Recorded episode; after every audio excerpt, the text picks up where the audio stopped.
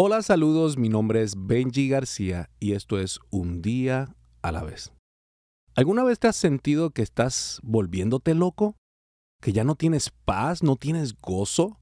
¿Y sinceramente sientes como que quieres salir corriendo de todo? Posiblemente estás peleando las batallas incorrectas. Hoy es un buen día para escoger tus batallas. Hoy en día ya no se puede ni tan siquiera hablar en la mesa de religión, de política, de ciencias. Todo el mundo tiene alguna opinión. Y a mí me enseñaron cuando yo era chico que las opiniones son como las axilas. Todo el mundo tiene dos y apestan, huelen feo. Y aunque suena gracioso, es verdad. Porque realmente la gente está buscando excusas basadas en sus opiniones, en sus perspectivas, para ofenderse. Esta la, es la era o la generación de los ofendidos perpetuamente. Se molestan rápido y rápidamente quieren cancelarte. Y si siempre eh, buscas ser ofendido, vas a encontrar lo que buscas. No, no hay victoria en estas ofensas, en estar ofendido. Tú no escuchas por ahí, mi vida es un éxito desde que siempre estoy molesto y ofendido. Ser ofendido es inevitable, pero permanecer ofendido es una opción. Romanos capítulo 12, versículo 14 dice, bendigan a, los, a quienes los persiguen, bendigan a quienes los maldigan.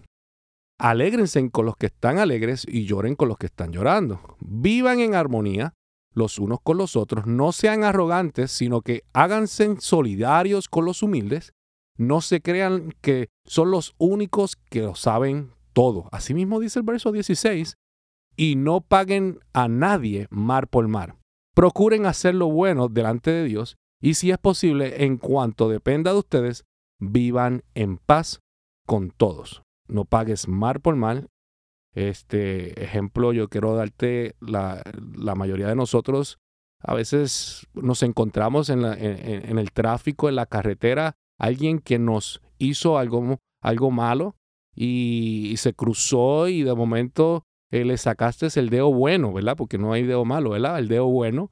Y, quieres que realmente esa, esa persona pague por lo que hizo. Y a lo mejor lo ves más adelante en un accidente y te alegras por eso. No, sé de bendición para aquellos que son de maldición. Es fácil decirlo y es casi imposible de hacerlo, pero tenemos que lograrlo.